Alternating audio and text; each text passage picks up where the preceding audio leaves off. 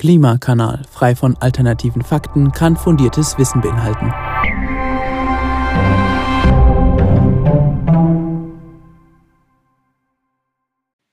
Hallöchen und herzlich willkommen. Der Klimakanal geht heute in die dritte Runde und ich bin heute alleine da. Der Felix ist nicht da und zwar, weil wir einen kleinen Exkurs machen wollen in Richtung Modellierung vom Klima.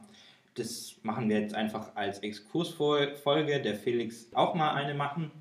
Ich werde das Ganze dann auch ein bisschen kürzer gestalten, als sonst unsere Folgen sind. Und da wir nicht zu zweit sind, macht auch die Thesenrunde heute keinen Sinn. Also kurz zehn Minuten, dann wisst ihr ein bisschen mehr.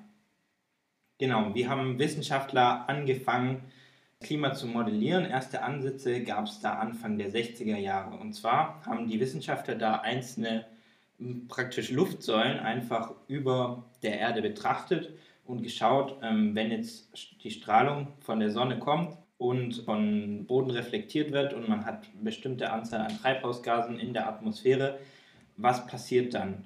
Genau, und da sind halt äh, nur eben diese Strahlungsbilanz und äh, Luftausgleichsbewegungen von oben nach unten mit drin gewesen aber keine horizontalen äh, Transportprozesse wie eben zum Beispiel Winde oder Strömungen. Die sind aber eigentlich sehr wichtig, um irgendwie eine quantitative Aussage machen zu können. Und deswegen wird es heutzutage viel genauer gemacht. Angefangen oder man geht aus immer von den Wettervorhersagen. Und da passiert es so, da mal ein bisschen ausgeholt, da braucht man sogenannte Diskretisierungsnetze. Die werden über die Erde verteilt. Was da passiert ist halt, äh, man kann praktisch nicht diese Gleichungen, die, die die hm, physikalischen Prozesse, die man benötigt, direkt lösen für, für die ganze Erde. Das geht einfach nicht. Deswegen muss man praktisch die Erde in kleinere Teilstücke aufteilen und dann zwischen diesen kleineren Punkten diese Bilanzgleichungen lösen, um dann im Prinzip am Ende ein sehr großes Gleichungssystem zu bekommen, das man dann insgesamt lösen kann. Und dadurch wird es erst möglich, zum Beispiel Wetter oder auch Klima genauer zu berechnen. Ganz interessant ist dabei, wie weit oder wie genau so ein Netz ist. Zum Beispiel bei der Wettervorhersage haben wir gerade vom deutschen Wetterdienst etwa 13 Kilometer zwischen zwei Punkten in der Atmosphäre, in denen was berechnet wird. Genau, und nur mal zu, zu so einer Vorstellung, wie es bei der Wettervorhersage ist. Also so ein Großrechner, der da zum Einsatz kommt, rechnet für sieben Tage Vorhersage eine ganze Stunde lang und erzeugt dabei ganze 900 Gigabyte Daten. Und jetzt müsste man sich mal vorstellen, man würde so eine Wettervorhersage praktisch für die nächsten 100 Jahre machen wollen, dann sieht man ganz schnell, das geht rechentechnisch einfach noch nicht. Und deswegen müssen die Klimamodelle, die eigentlich ganz ähnlich sind, ein deutlich größeres Netz verwenden. Und die besten Modelle, die es da heutzutage gibt, verwenden da ein Netz, das ist ungefähr so 100 Kilometer Abstand zwischen den einzelnen Netzpunkten. Genau, und da wird jetzt aber auch die ganze Erde drin mit abgebildet. Und da gibt es ganz viele verschiedene Modelle, die da drin berücksichtigt werden. Da gibt es zum Beispiel für die Atmosphäre ein eigenes Modell, für die Ozeane, die dann meistens ein bisschen höher aufgelöst sind, oder auch Seeeis wird ganz genau abgebildet. Das heißt, ähm, man hat da einfach dann die Verschiebung von den Eisplatten wird auch mit eingerechnet. In der Atmosphäre hat man so einige Prozesse, die dann in den Gleichungen, die dabei vorkommen, berücksichtigt werden müssen. Wichtig sind natürlich vor allem Strahlung von der, äh, also die Bilanzgleichungen von der Strahlung auch wieder, die von der Sonne halt kommt und auch von der Erde wieder, was da abreflektiert äh, wird. Dann natürlich die Anzahl der, oder die Konzentration der Treibhausgase muss berechnet werden. Man hat verschiedene Aerosole, die auch einen Einfluss haben, gerade zum Beispiel auch als Kondensationskerne für Wolken. Wolken generell sind nicht so einfach damit einzuberechnen, die sind aber, werden aber zunehmend auch immer weiter integriert. Ganz wichtig für die Simulation sind auch die Oberfläche, die auf der Erde praktisch auch mit dargestellt wird genauso wie die Emissionen, die wir natürlich immer noch haben und auch chemische Reaktionen in der Atmosphäre, wie zum Beispiel mit dem Ozon. Genau. Und dadurch kriegt man eben, wenn man das über die ganze Erde macht, ein sogenanntes General Circulation Model, nennen das die Wissenschaftler. Das heißt, da werden im Prinzip die ganz großen Strömungen in den Ozeanen, in der Atmosphäre bewertet und geguckt, was passiert mit denen.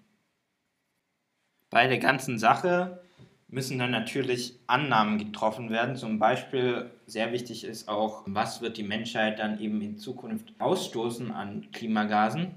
Und deswegen haben sich die Forscher da überlegt, dass sie verschiedene Szenarien entwickeln, anhand derer dann sie sagen können, okay, wenn wir das so und so machen werden in Zukunft oder so viel Treibhausgase einsparen, dann haben wir die und die Folgen.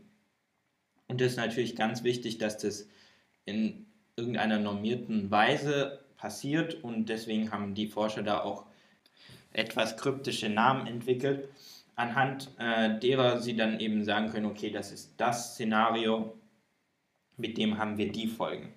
Anhand dieser ganz großen Modelle kann man aber genaue Aussagen über ein lokales Klima noch nicht so unbedingt ganz toll treffen. Zum Beispiel werde ich jetzt nicht sagen können, aha, die Häufigkeit an der Nordsee in Cuxhaven für starke Windereignisse wird um so und so viel Prozent zunehmen.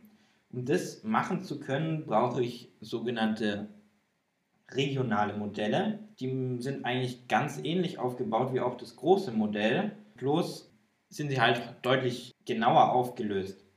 Das heißt, wir haben ähnlich, eigentlich ähnlich wie, beim, wie bei der Wettervorhersage ein relativ kleines Gitternetz, das dann halt auch eben bis zu 10 Kilometer Abstand, also minimalem Abstand zwischen den einzelnen Berechnungspunkten hat. Und dadurch kann ich dann halt eben auch deutlich genauere Aussagen treffen. Ganz wichtig dabei zu beachten ist natürlich, solche regionalen äh, Modelle funktionieren halt eben auch immer nur auf der Grundlage eines planetaren Modells, weil nur so kann ich praktisch die großen Einflüsse von eben den großen Transportprozessen herunterbrechen auf die Entwicklung des lokalen Klimas. Auf diese Weise können Wissenschaftler dann eben sehr oder relativ genau vorhersagen, was in Wirklichkeit dann in Zukunft passieren wird und eben auch, was in der Vergangenheit passiert ist. Und zwar probiert man da die Klimamodelle, die man zurzeit hat, auf Anwendbarkeit auf die Vergangenheit.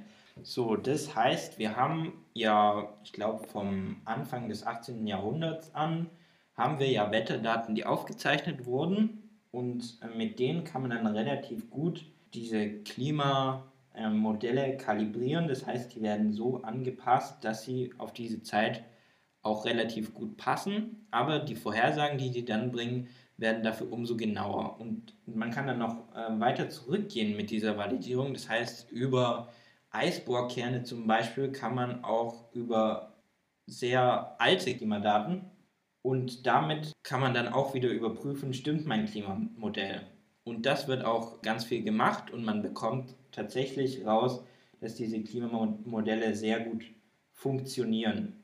Natürlich hat man da immer einen relativ großen Bereich, in dem was möglich ist und auch quantitativ passieren wird, aber es deutet alles darauf hin, dass wir eben diese Klimaprobleme haben, ganz einfach. Es, man kann es auch relativ gut darüber sehen, dass man den anthropogenen Einfluss, also den Einfluss vom Menschen herausrechnen kann. Das heißt, man sagt einfach, man hätte genauso viele Treibhausgase wie vorher in der Simulation und dann sieht man direkt, was passieren würde. Und zwar hätten wir weiterhin stabiles Klima und nicht diesen krassen Anstieg, den wir jetzt eben in den letzten Jahrzehnten gesehen haben. Um das jetzt alles mal zusammenzufassen, war jetzt relativ kompliziert, denke ich mal.